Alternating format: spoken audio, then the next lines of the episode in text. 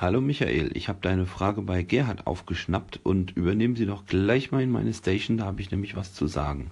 Du monierst, dass äh, ein guter Kunde nur ein Neukunde ist und dass du das Gefühl hast, dass nur Neukunden gute Kunden sind oder du man nur dann auch gewertschätzt wird als Kunde. Naja, es ist äh, sehr einfach zu erklären, äh, ob wir wollen oder nicht. Unser Wirtschaftssystem ist auf Wachstum ausgelegt.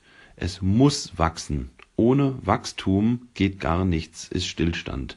Dieses System kann man gerne anzweifeln. Fakt ist, es ist so ausgelegt, das ganze globale Wirtschaftssystem.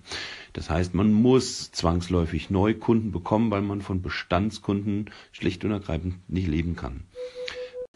Zum anderen sagst du, dass äh, man bei Mobilfunk oder auch bei äh, Internetverträgen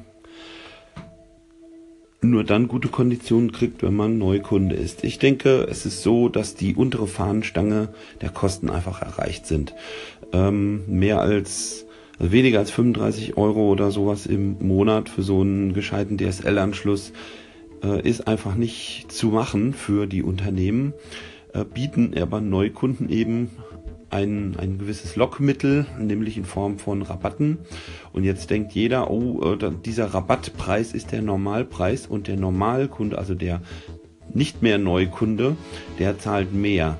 Andersrum ist es richtig, diese 35 Euro, das ist der Normalpreis und Neukunden zahlen etwas weniger. Äh, schlicht und ergreifend, was ich, weil sich äh, diese Anschlüsse unterhalb dieses Preises in Deutschland nicht lohnen würden. Auch hier ist es natürlich äh, zu diskutieren. Die Politik äh, hat versagt. Es ist äh, fragwürdig, ob das auf ewig so weitergehen kann. Wir werden ja jetzt schon von der halben Welt überholt, was Internet angeht. Da sind wir ja in Deutschland äh, absolutes Entwicklungsland und wir Deutschen sind ja auch ziemliche Online-Muffel.